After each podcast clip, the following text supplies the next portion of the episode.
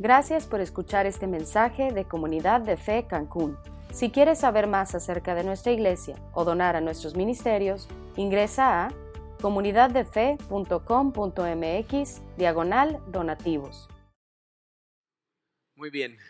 Bueno, estamos este, atravesando por esta serie, si nos has estado siguiendo en las últimas ocho semanas, eh, que titulamos La vida espiritual. Eh, en esta primera parte, porque va a continuar ahora con una segunda parte, va a cambiar un poquito, pero en esta primera parte hemos estado analizando cómo se ve en una persona cuando vive una vida espiritual. Eh, hablábamos de cómo eh, la gente muchas veces se confunde pensando que espiritualidad significa tener dones del espíritu que se ven, ¿no? O sea, si yo puedo sanar gente o a lo mejor eh, discernir las escrituras muy bien y enseñarlas muy bien, entonces soy muy espiritual. pero la Biblia nos dice que esa no es la forma. Los dones espirituales son muy importantes porque es los recursos que Dios nos da para extender su reino, pero no es la medida de espiritualidad. La Biblia le llama a, la espiritualidad en el ser humano el fruto del espíritu y como hemos estado estudiando todas esas características nos damos cuenta que tiene que ver con tu carácter, con la manera en que respondes ante las diferentes situaciones de la vida, con la manera en que te relacionas con todas las personas, no nada más tu familia o la gente con la que trabajas, sino con toda la gente a tu alrededor y especialmente en tu posición ante Dios. ¿Cómo te ves tú ante Dios y cómo te relacionas con Él? Eso es lo que llamamos el fruto del Espíritu. Y hemos estado estudiando los, diferentes rasgos del fruto del Espíritu que el apóstol Pablo nos dejó registrados en, su carta a, los Gálatas en el capítulo 5, versículos 22 y 23. Ya vimos ocho de esas características. Ya hablamos del amor, eh, hablamos de, la alegría, hablamos de la paciencia, hablamos de la bondad, hablamos de la humildad, hablamos del dominio propio, pero no sé si se fijaron, me salté uno. Dejé este para el final, nos dice Gálatas 5:22 eh, que el fruto del Espíritu también es paz. No es el último que menciona Pablo, pero lo dejé al final a propósito, les voy a decir por qué. Bien, mucha gente eh, no se da cuenta que todo lo que hacemos en la vida es porque realmente estamos persiguiendo paz. O sea, la gente se confunde, piensa que está buscando éxito, piensa que está buscando la alegría, pero en realidad lo que tu corazón más necesita y por las razones que haces todo lo que haces es porque lo que quisieras es tener paz en tu corazón.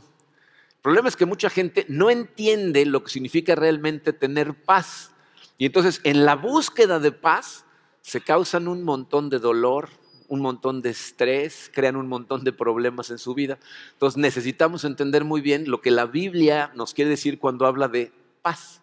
¿Ok? Entonces vamos a orar, vamos a ponernos en manos de Dios y vamos a analizar lo que la Biblia nos enseña que es la paz. Padre, eh, te damos gracias Señor por tu amor. Eh, te doy gracias, Señor, por cada una de estas personas que están aquí sentadas o escuchando estas palabras por algún medio. Eh, porque sé, Señor, que todos estamos en una necesidad desesperada de tenerte a ti y gracias a eso tener en nuestro corazón paz.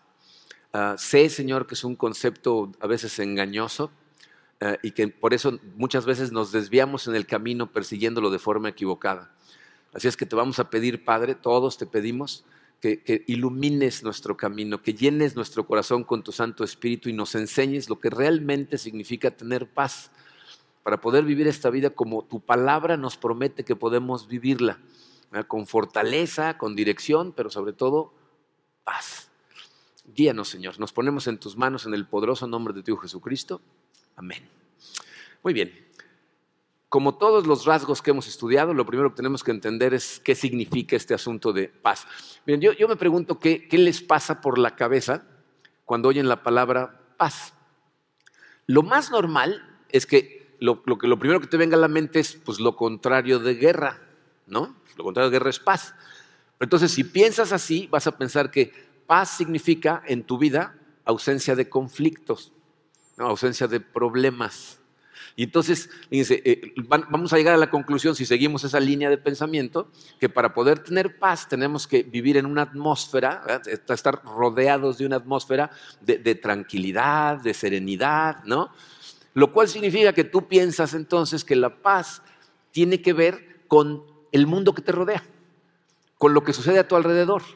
Y si crees eso, eso te va a empujar a hacer cosas que van a ser autodestructivas en tu búsqueda de paz. por ese concepto, porque la gente piensa que es la circunstancia alrededor, mucha gente se convierte en consumista, ¿no? materialista, porque piensan que si alcanzan tal cosa, que si tienen ciertas cosas en su vida, entonces van a tener paz. Entonces todo el tiempo están persiguiendo esas cosas. Por eso la gente persigue el poder, porque piensan, si yo estoy en poder, si yo soy el que decide todas las cosas, entonces puedo decidir de manera que esto me traiga paz. Por eso la gente trata de controlar a otras personas, controlar no nada más su vida, sino la de toda la gente a su alrededor. Si yo puedo lograr que se porten como yo quiero que se porten, que hagan lo que yo quiero que hagan, entonces eso me va a dar paz. El problema es que cuando tú estás tratando de controlar los resultados de todo a tu alrededor, te frustras más y te estresas más porque no funciona. Porque tú no estás en control de las cosas. Entonces, cuando la gente se empieza a frustrar porque no encuentra paz a través de ese medio, va a tender a hacer una de dos cosas. Una es a buscar sustitutos superficiales de paz. Les voy a decir a qué me refiero. Hay gente, por ejemplo, que empieza a, inclinarse más bien hacia cosas como el budismo.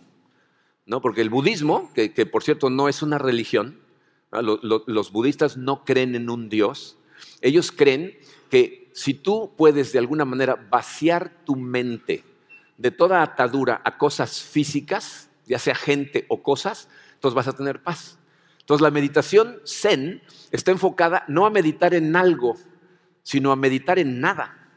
O sea, tratar de vaciar totalmente tu mente y entonces ellos lo que predican es, si tú te desatas de todas las cosas de este mundo, incluso de las relaciones de este mundo, entonces vas a, vas a estar en paz.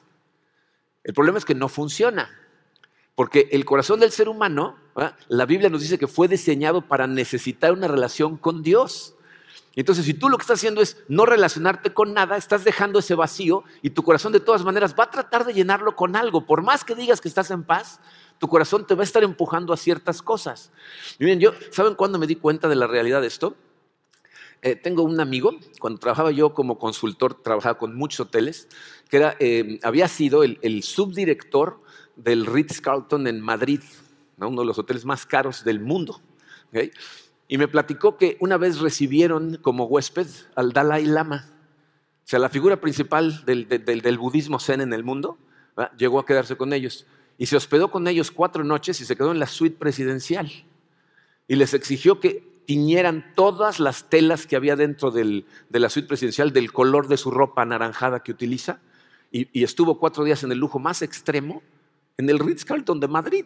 O sea, desatarse de cosas materiales, pues no me suena muy desatado el asunto, ¿no? Pero, pero bueno, eh, eh, ellos, a, la demás gente dicen, no, no, tú desátate, tú desátate, ¿no? O sea, no funciona. Eh, otros sustitutos superficiales es la gente que se quieren volver ermitaños, ¿no? O sea, piensan, pues, si me encierro en una cabaña en, la punta de un monte en donde no vea yo a nadie en un año, pues voy a estar en paz. Pero no es cierto, no estás en paz, tu corazón te va a seguir pidiendo algo. ¿no? Por eso, miren, yo Incluso estoy convencido, y esta es una percepción personal, que la gente que se mete a monasterios en donde hacen votos de silencio, están cinco años sin decir una sola palabra, es gente que se está engañando a sí misma, se está escapando de la vida. Porque la Biblia nos enseña, fíjate que para producir este fruto del Espíritu, como lo vamos a ver en la segunda parte de la serie, necesitas practicar disciplinas espirituales. Muchos de estos monasterios lo que hacen es estar practicando disciplinas espirituales todo el tiempo, está maravilloso. Pero el objetivo de practicar esas disciplinas espirituales es que se dé el fruto para que puedas tener relaciones humanas sanas, para que puedas extender el reino de Dios afuera en el mundo. Entonces, si yo me encierro, me estoy escondiendo de la vida de alguna manera, pues estoy engañándome a mí mismo, que estoy encontrando paz cuando lo que estoy haciendo es esconderme. La Biblia nos enseña que el problema con todas esas cosas es que estamos buscando paz en la fuente equivocada. Jesucristo personalmente nos enseñó cuál es la fuente correcta de paz. estas palabras que les voy a leer en un momento este, están en el Evangelio de Juan, capítulo 14, versículos 25 al 27. Para que entiendan el contexto de estas palabras, muchas veces la gente no se da cuenta de esto porque eh, parece que está muy lejos el capítulo 14 de la muerte de Cristo, que pasa muchos capítulos después. La realidad es que el capítulo 13 14, 15 y 16. Todos esos capítulos son la última conversación que Jesucristo tiene con sus discípulos. El capítulo 17 es la última oración que hace, todo el capítulo es una oración, y en el 18 lo arrestan. Entonces, todo esto está pasando eh, el día en que lo van a crucificar, bueno, al otro día en la mañana, un día antes de su crucifixión. ¿Ok? Entonces, estas palabras son parte de las últimas palabras que Jesucristo le dice a sus discípulos. ¿Ok? Entonces, vamos a leer los versículos 25 al 27. Dice Jesús, estas cosas les he dicho estando con ustedes. O sea, de entrada nos está diciendo, la razón por la que les digo esto ahorita es porque aquí estoy, porque está a punto de irse, ¿no? Dice, pero el consolador, el Espíritu Santo a quien el Padre enviará en mi nombre, Él les enseñará todas las cosas y les recordará todo lo que les he dicho. Si, ustedes leen los evangelios van a ver que Jesucristo les enseñó un montón de cosas a sus discípulos y ahí lo que les está diciendo es, todavía falta mucho por aprender. ¿Ah? Entonces, el Espíritu Santo, para empezar, les va a enseñar todo lo demás, pero les va a recordar todo lo que yo ya les dije. ¿Ok? Pero fíjense cómo termina. Dice, la paz les dejo, mi paz les doy. No se la doy a ustedes como el mundo la da. No se turbe su corazón ni tengan miedo. Entonces, fíjense, de esa última frase, de esa última oración, podemos entender cuatro cosas importantísimas acerca de la paz que luego nos van a ayudar a armar una definición de lo que la Biblia llama paz. ¿ok? Entonces, estas son las cuatro cosas, las tienen ahí en su programa. La letra A dice, Jesús es la fuente de paz. La fuente correcta, la única fuente correcta de paz es Jesús. Ahí dice, mi paz es lo que les voy a dejar, ¿no? Está hablando de la de Él. Entonces, Él es la única fuente correcta de verdadera paz. Dice, mi paz. Pero aparte, fíjense, letra B, la paz es un regalo de Dios. Dice, mi paz les doy. a sus seguidores dice, yo les voy a dejar mi paz. Ahí no hay condicionantes, simplemente está diciendo, yo quiero que tengan paz, por eso les dejo mi paz, es un regalo de Dios. Letra C dice, solo la paz de Jesús funciona. ¿Qué, nos dice? Dice, yo no se las doy a ustedes como el mundo la da. ¿Qué nos está diciendo? Cualquier fuente de paz que venga de este mundo no va a funcionar, porque ¿cómo da el mundo paz? De forma temporal, ¿no? de, forma pasajera, de forma frágil. Cuando tú pones tu paz en ciertas cosas, a lo mejor tu paz está en tu matrimonio, a lo mejor está en tu trabajo, en el dinero que ganas, en la salud de tu familia, o, que en el país en el que vives no hay guerras. Todo eso es transitorio. Todo eso se puede terminar en un instante, puede cambiar dramáticamente. Entonces dice, yo no se la doy a ustedes como el mundo la da, condicional, temporal y pasajera. Yo les doy la, la que funciona. Y luego nos dice cuál es el producto de la paz eh, en, el cristiano, en el creyente. Dice, no se turbe su corazón ni tenga miedo, es decir, un corazón tranquilo y sin miedo. Cuando tú tienes la paz de Jesús en tu corazón, tu corazón está tranquilo y las situaciones que enfrentas no te dan miedo. Entonces, ¿cómo podemos definir paz? Sigue abajito en su programa, dice, paz es el estado perfecto del corazón que resulta de vivir por fe sin importar las circunstancias. Entonces, si analizas eso detenidamente, dice, pases el estado perfecto del corazón, no de las cosas, no de las situaciones, no de la salud de la gente, ni las finanzas, ni el estado del país, o sea, es el estado del corazón, eso tiene que ser algo interno para que realmente sea paz. Dice el estado perfecto del corazón que resulta de vivir por fe. ¿Qué significa eso? De confiar en Dios de tener mi confianza puesta en el creador del universo. Y si hago eso, dice, sin importar las circunstancias, es decir, entonces si eso sucede, no importa qué esté yo enfrentando, mi corazón va a tener paz. ¿Saben por qué Jesucristo eh, decidió decirles estas cosas a sus discípulos? Pues, afortunadamente no tenemos que andar este, especulando. Un poquito más adelante, en el capítulo 16, Jesús se los dice a ellos claramente vamos a leer los versículos 1 al 4 del capítulo 16. Dice, todo esto les he dicho para que no flaquee su fe. Los expulsarán de las sinagogas y hasta viene el día en que cualquiera que los mate pensará que le está prestando un servicio a Dios. Actuarán de este modo porque no nos han conocido ni al Padre ni a mí. Y les digo esto para que cuando llegue ese día se acuerden de que ya se lo había advertido. Sin embargo, no les dije esto al principio porque yo estaba con ustedes. Entonces, ¿qué le está diciendo Jesucristo? dice, Jesús, en breve, al final de esta conversación y después de la oración, va a ser arrestado enfrente de sus narices. Muchos de ellos van a ver la tortura espantosa que le dan a Jesucristo y van a ser testigos de su crucifixión y su muerte. Espantosa, ¿eh? la crucifixión era una muerte horrible. los romanos diseñaron la muerte más dolorosa para, para escarmentar a la gente, para que nadie se levantara en contra de ellos. Después de eso, lo van a ver resucitado y lo van a ver ascender al cielo. Y Jesucristo les va a dar poder a través del Espíritu Santo para ir a predicar por todo el mundo. Pero aún así van a seguir enfrentando persecución. Muchos de ellos van a perder todo lo que tienen materialmente. De los, de los 11 discípulos, todos menos Juan van a recibir una, una muerte, un martirio espantoso. O sea, van a ser perseguidos todo el tiempo. Entonces Jesucristo les está diciendo esto, como diciéndoles, miren, en breve esto se va a poner de la patada. Va a estar horrible, los van a perseguir, incluso el que los mate va a pensar que está haciendo un favor a Dios. Ustedes van a pensar, esto ya no está funcionando. Necesitan entender, todo es parte del plan y todo está bajo control, aunque se vea como se vea. Entonces nosotros necesitamos entender estas mismas cosas si vamos a hacer el trabajo de Jesucristo en la tierra. Para eso nos dejó. ¿no? Vayan y hagan discípulos de todas las naciones. Si lo que estamos esperando es que para hacer eso todo el camino esté todo en siga, nunca vamos a hacer nada. Entonces Jesús dice, estén preparados.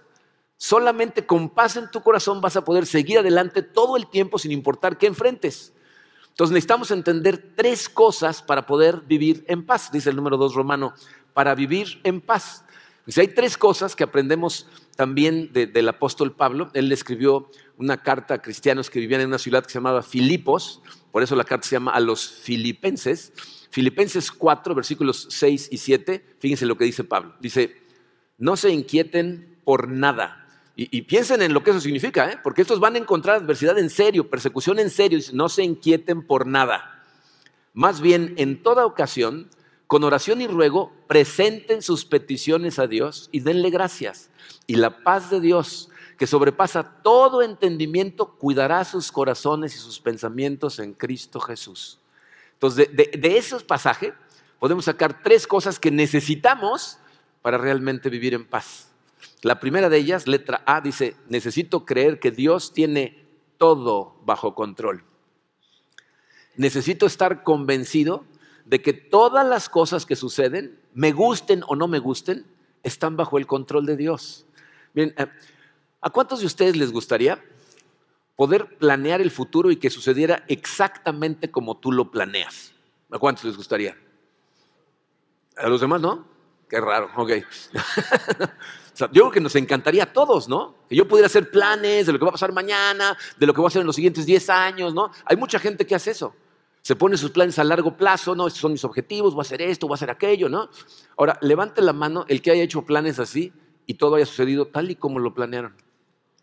Ahí sí ni uno, ¿verdad? ¿Saben cuál es la principal fuente de estrés en la vida de un ser humano, en un creyente especialmente? Jugar a ser Dios. Esa es la fuente del estrés. Lo que más te estresa es estar tratando de controlar todo en tu vida y aparte en la vida de los demás.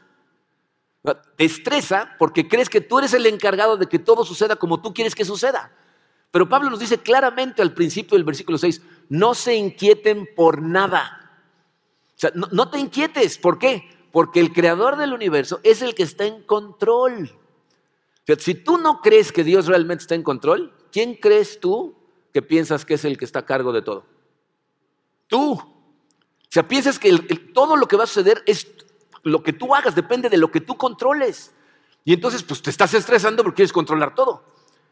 Hace muchos años escuché a Rick Warren, el, pastor de la iglesia Saddleback en California, decir una frase, cuando la dijo me, dio así como un cachetadón, pero cuando me puse a analizar le dije, pues sí, tiene razón. Dijo, cada vez que un cristiano se estresa, está demostrando su falta de fe. Y dije, pácatelas, ¿no? Casi me tira del sillón. Porque pues, muchos vivimos estresados, ¿no? Y cuando me puse a pensar en esto, dije, pues tiene toda la razón. Porque si yo no creo que Él está en control, entonces quiero controlarlo todo yo. Fíjate, el estrés en la vida de un cristiano es estar tratando de controlar cosas que Dios no te diseñó para controlar. Estar tratando de producir resultados en áreas que están fuera de tu control. Entonces, el primer paso aquí tiene que ser que tú estés convencido de que Dios verdaderamente está en control de todo. Pero no nada más que está en control de todo. La letra B dice, necesitamos creer que puedes dejar tus cargas en Él. O sea, que verdaderamente puedes tomar todas estas cosas que te angustian y ponérselas en las manos y dejarlo. Soltárselas verdaderamente. Pero no, es lo que hacemos. vamos a hacer una encuesta. Eh, levanta la mano si tú realmente crees que Dios existe. ¿Crees en Dios? ¿Crees que ahí está Dios? Ok. Ahora, déjala levantada si crees que le puedes pasar tus cargas. ¿Crees que le puedes dejar tus cargas? Sí. Ahora, déjala levantada si el mes pasado estuviste preocupado. La semana pasada, hoy en la mañana, ¿no? O sea, ¿no? O sea, creemos en Dios, creemos que le podemos dejar nuestras cargas, pero de todas maneras estamos angustiados todo el tiempo. ¿Sabes por qué es eso? Porque no le pasas tus cargas, se las platicas. No, Señor, tengo esto y esto. Y te vas con tu carga, ¿no? O sea, la sigues cargando tú y la prueba está le estás dando vueltas y no te puedes dormir. Y si te despiertas a medianoche te quedas despierto dos horas, ¿no?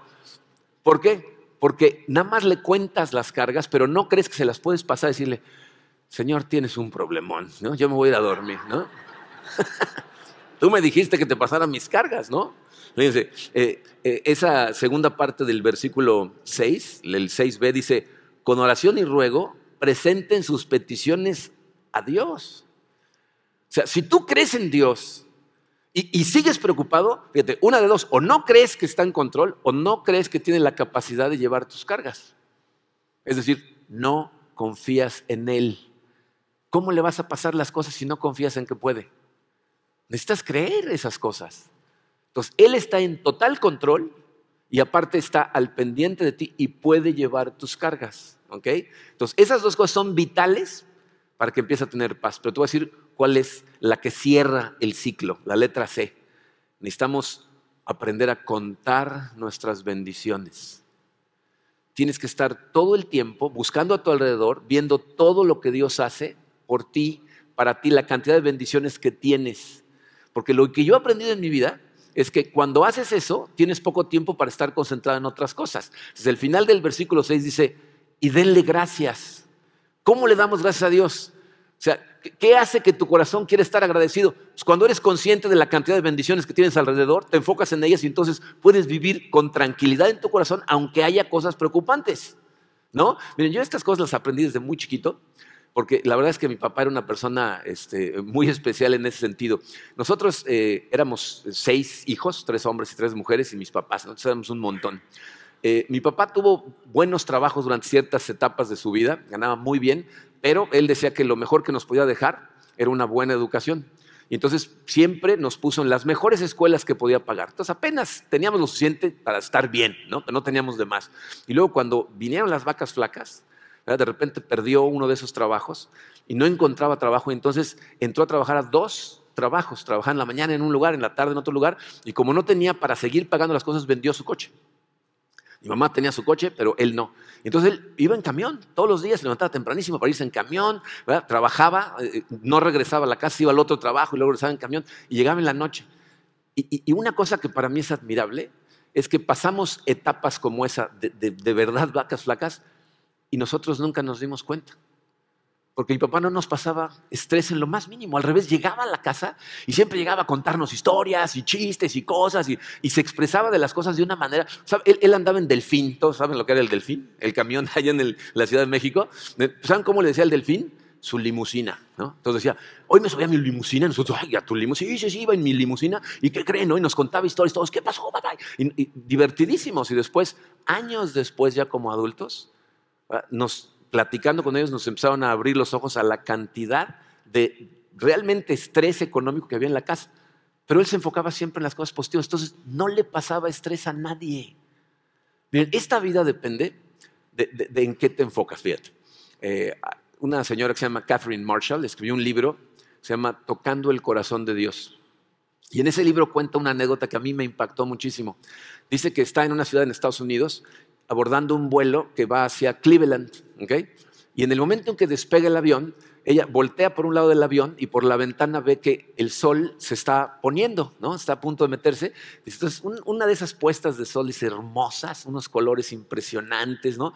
Dice, pero de repente volteo al otro lado del avión y del otro lado oscuridad total. Dice, así hasta me dio miedo del, del, oscuro que se veía del otro lado, ¿no? Entonces que en ese momento cerró sus ojos y se puso a orar. Y entonces Dios le habló y le dijo, mira, este vuelo es como tu vida si tú volteas, escoges voltear hacia este lado, pues vas a ver la luz, vas a ver lo hermoso de lo que hay en el mundo. O puedes escoger voltear al otro lado y ver lo que te causa temor. ¿Cómo te vas a sentir en el viaje? Depende de qué lado voltees, pero el destino es el mismo. Vas a llegar a Cleveland. ¿Cómo vas a sentirte en el viaje? Depende de qué lado volteas a ver. Dice, esa es una analogía de la vida.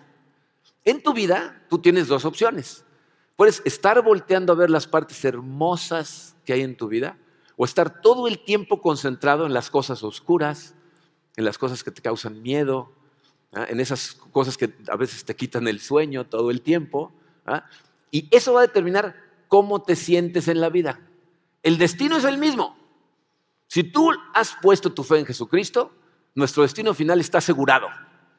Vas a estar en la presencia del Señor por la eternidad, con, tu familia en Cristo, ¿eh? por la eternidad gozando, ¿eh? porque la Biblia nos dice que es un lugar sin dolor, sin estrés, ¿no? Ahí no hay chamba ni salarios, ¿no? O sea, no hay, no hay enfermedades, ¿no? Ese es el destino final. Pero mientras estés en este mundo, cómo te vas a sentir depende de qué lado de la vida deseas voltear a ver. Entonces, ¿cuál escoges? Fíjate, lo que nos dijo eh, en conclusión Pablo, si tú realmente crees que Dios está en control de todo, que le puedes pasar tus cargas y dejárselas a Él, y te dedicas a darle gracias por todas sus bendiciones, fíjense lo que dice que es el resultado en el versículo 7. Y la paz de Dios, que sobrepasa todo entendimiento, cuidará sus corazones y sus pensamientos en Cristo Jesús. Quiero que pongan mucha atención a cómo lo dice. Dice, la paz de Dios, o sea, la buena, la que funciona, la que no es condicional, que sobrepasa todo entendimiento. O sea, la gente que experimenta esta paz no puede comprender cómo, aunque las circunstancias alrededor realmente no cambian, de pronto empiezan a sentir paz. Sobrepasa nuestra capacidad de comprensión. Y dice, cuidará sus corazones y sus pensamientos en Cristo Jesús. O sea, Pablo no dice, si ustedes ah, oran, le dan gracias, todo se va a resolver. Las circunstancias van a cambiar la gente va a sanar, el dinero va a... No dice eso.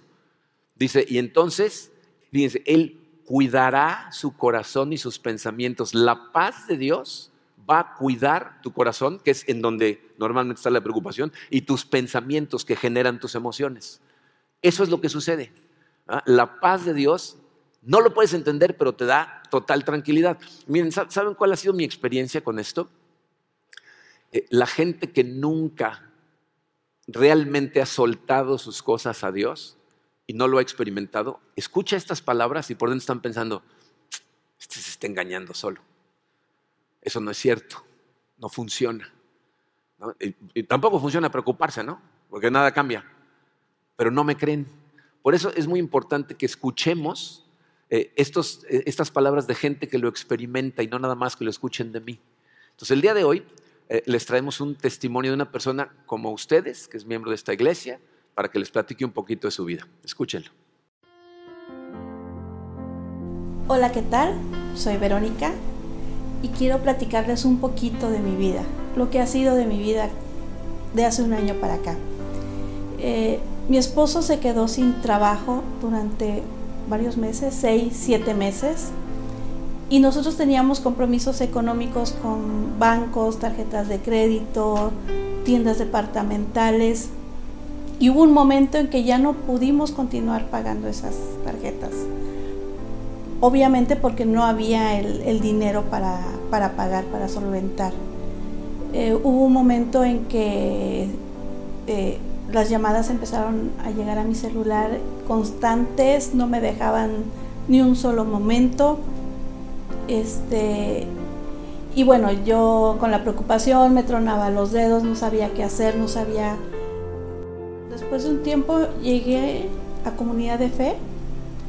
Eh, a los 3, 4 veces que yo vine, invité a mi esposo, le gustó también, nos empezamos a congregar a la iglesia. Esto tiene aproximadamente como un año y eh, también quiero comentarles que con mi esposo cuando empezamos a congregarnos veníamos de un problema fuerte en nuestro matrimonio. De hecho, yo ya estaba pensando en la separación. Para mí ya no había vuelta de hoja. Pero Dios es tan maravilloso, tan hermoso, es todo bueno que Él nos trajo, Él nos, Él nos trajo aquí a comunidad de fe. ¿sí?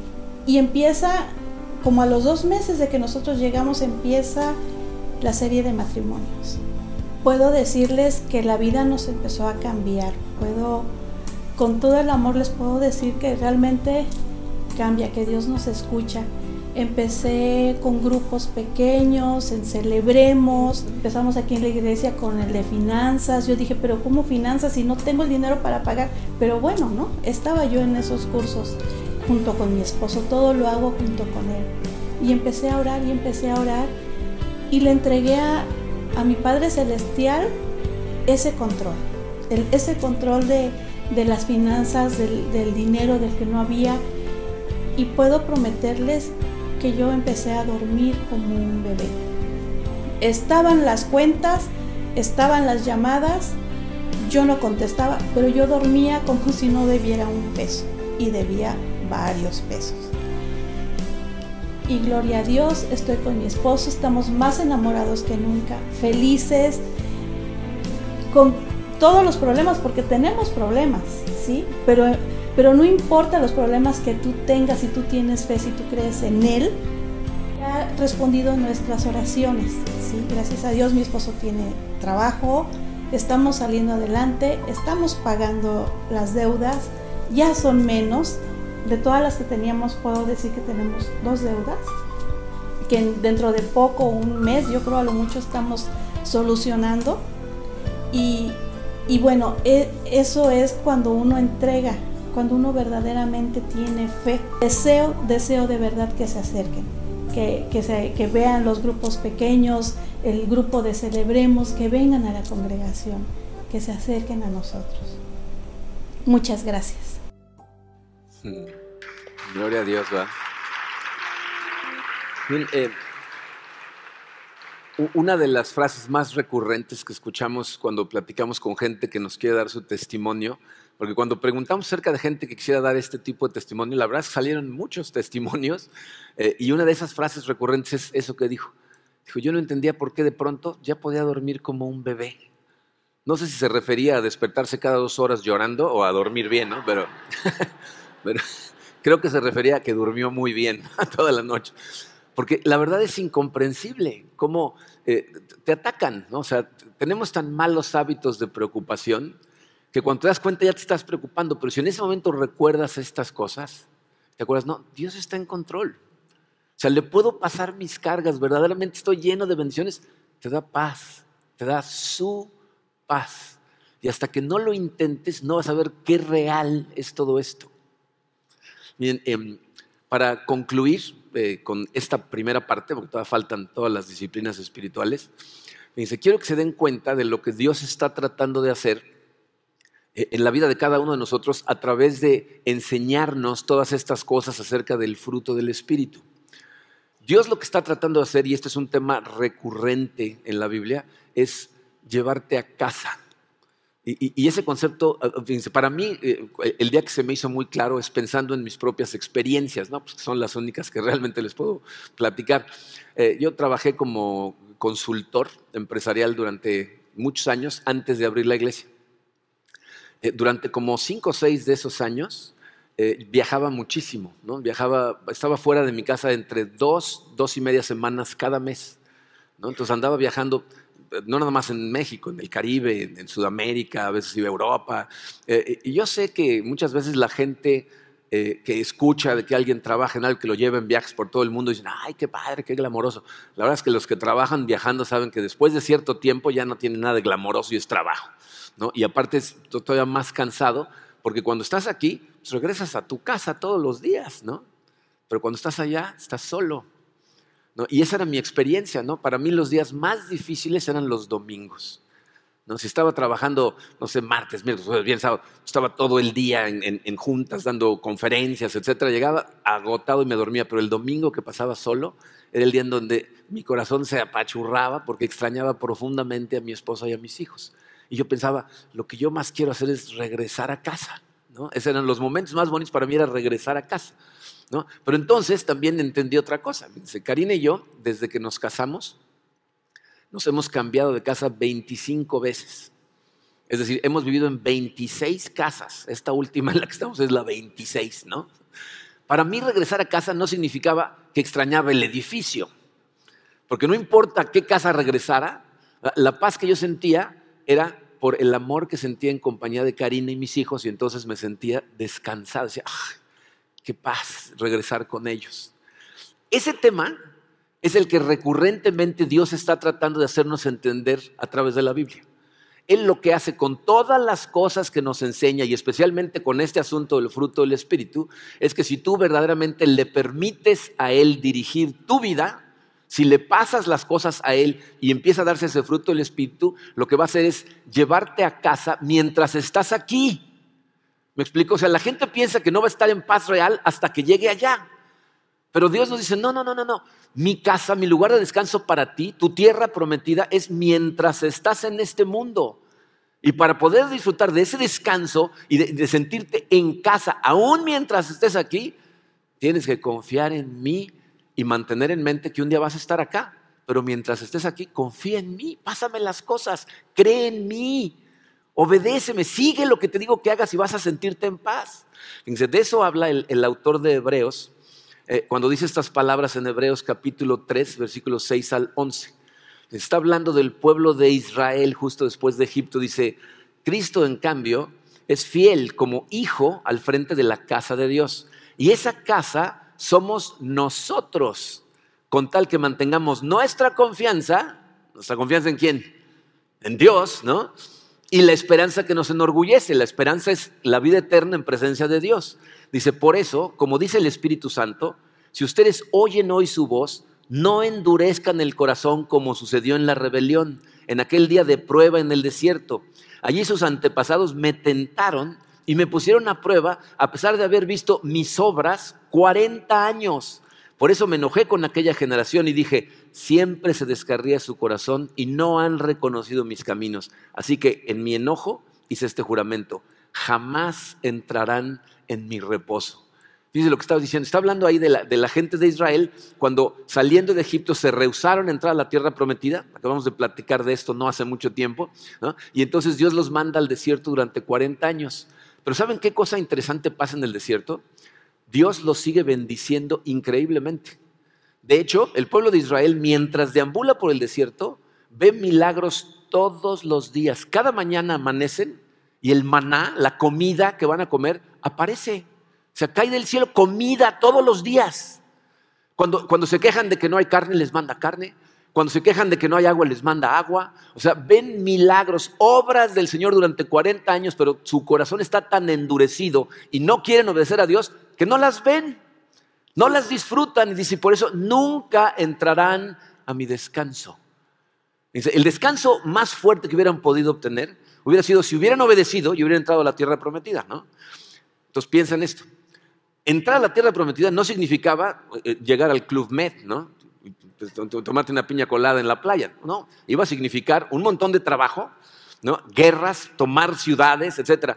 Pero Dios dice, siguiendo mi voluntad y confiando en mí, vas a estar en paz interna sin importar todos los obstáculos, toda la adversidad que tengas que enfrentar, si tú me haces caso, confías en mí y vas en la dirección que yo te pido, vas a tener paz.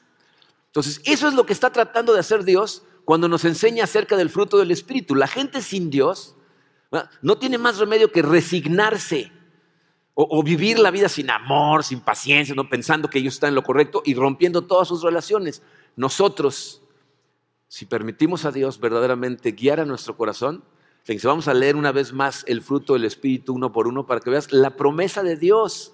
Los, los que no creen en Dios viven la vida terriblemente. Y dice, dice Pablo, en cambio, el fruto del Espíritu es amor, Eso significa que tú vas a tener el amor de Dios para darle a gente cuando la gente no se lo merece, cuando te persiguen, cuando te ridiculizan, cuando son tus enemigos, cuando te tratan de apuñalar por la espalda. Dice, amor, vas a poder amar, eh, vas a sentir alegría. ¿Qué, significa eso? Vas a poder tener gozo en tu corazón, aún en medio de situaciones tristes, difíciles, complejas. ¿Por qué? Porque vas a ver tus bendiciones y te vas a regocijar en esas bendiciones y en la seguridad que tienes en la eternidad. dice, paz, que es de lo que estamos hablando ahorita, ¿no? Aún en medio de tormentas, paz, paciencia. aún con la gente inmadura, es una cosa que la gente normalmente no entiende.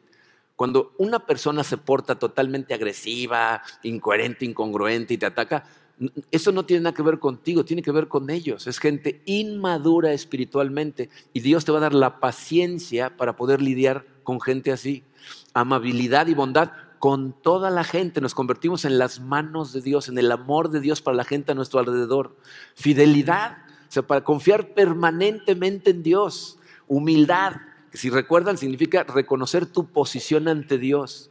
Ah, él es el rey del universo, yo soy su criatura, yo dependo de Él y todo lo que necesito me lo da Él. Y dominio propio, que es esa fortaleza que produce el Espíritu Santo en ti, que te permite evitar el estar cayendo en todas las tentaciones que el enemigo nos pone en el camino. Y Pablo termina diciendo, no hay ley que condene esas cosas. ¿Saben a qué se refiere ahí? Eh, eh, había un montón de leyes que trataban de coartar la vida de los cristianos en esa época. Y Pablo les dice, contra estas cosas no hay ley. O sea, tú vas a poder hacer esto y vivir la vida como Dios quiere que la vivas y no hay forma de que te detengan. Miren, esa es la vida verdaderamente espiritual. Yo me imagino que es la vida que desearíamos tener todos. Y a lo mejor en este momento, porque hemos estado estudiando varias y a lo mejor no ves claro, dices, pues ya las estudiamos, pero no las veo todavía en mi vida, ¿no? ¿Qué tengo que hacer? ¿Qué, qué tiene que suceder? Vamos a entrar a la parte práctica a partir de la semana que entra, porque lo que produce estas cosas es cuando aprendes a practicar disciplinas espirituales de forma correcta. Entonces, a partir de la semana que entra vamos a pasar a estudiar el cómo, que es lo que mucha gente quiere escuchar. Por lo pronto, vamos a darle gracias a Dios. Padre, eh, Señor, eh, de verdad te damos gracias eh, por la claridad con la que dejaste plasmadas estas palabras para nosotros en tu Biblia. sé, Señor, que esta es una de las cosas con las que más batallamos. vivimos en un mundo lleno de adversidad, en situaciones que jamás son perfectas, en donde muchas veces, precisamente de, la gente que más amamos, de la que estamos más cerca, es la que tendemos a causarnos mutuamente más dolor o, a causarnos más estrés. Y necesitamos permitirte, Señor, producir este fruto para poder vivir esta vida como tú nos prometes que se puede. Te pedimos, Señor, mucha sabiduría, te pedimos mucha guía, que, que seas muy claro con nosotros, que nos des mucha luz para ir caminando detrás de ti, que nos des mucha humildad, Señor, para reconocer que te necesitamos y que sin ti no podemos hacer absolutamente nada. ¿ah? Y, pedirte, Señor, que, que abras nuestros ojos, que nos dejes ver cómo todas estas cosas son tan reales que aunque el mundo espiritual es uno que nos cuesta trabajo porque no podemos tocarlo, no podemos verlo, que recordemos que es el real, Señor. Y que tú estás ahí, que estás al pendiente de nosotros y que en todo momento ah, nos das guías y nosotros ponemos atención. Eh, no permita, Señor, que nuestro orgullo nos haga desviarnos de este camino al revés, que humildemente caminemos de tu mano para que se den estos frutos y entonces podamos vivir de la manera que tú nos prometes y aparte impactar a este mundo tal como tú nos lo has pedido. Nos ponemos, Señor, totalmente en tus manos, en el poderoso nombre de tu Hijo Jesucristo. Amén.